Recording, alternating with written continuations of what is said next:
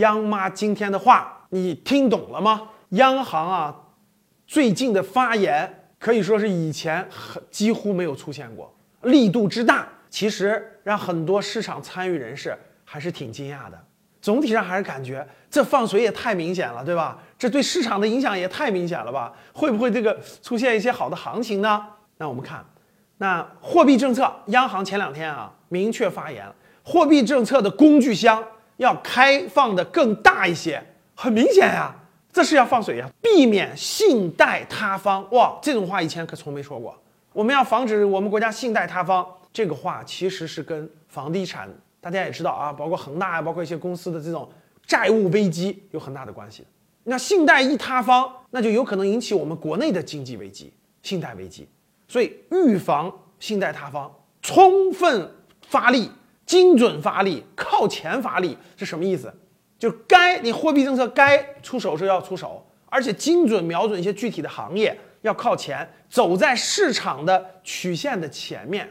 其实这些话真的很少见，以前。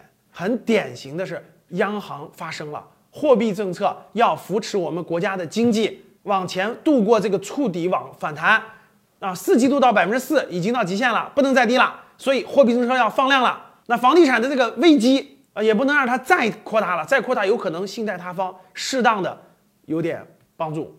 那这个，但你别指望着说房子房价又涨了啊，房地产反转了，这个不会的，只能说是让这个这个信贷不要塌方。债务不要违约，这是保障的。然后呢，让经济迅速顺利的走入增长百分之五、百分之六的区间，而不要过低了。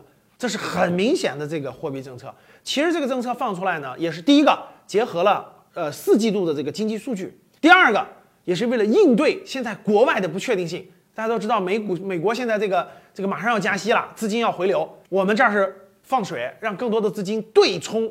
这个资金的回流，缓解我们国家经济的压力，所以二零二二年注定不平凡。无论是货币方面的博弈，货币政策方面的博弈啊，还是国家其他方面的博弈，其实注定可能是一个不平凡的一年。你的投资也要乐观，但是偏保守一点，最好不要满仓。你听懂了吗？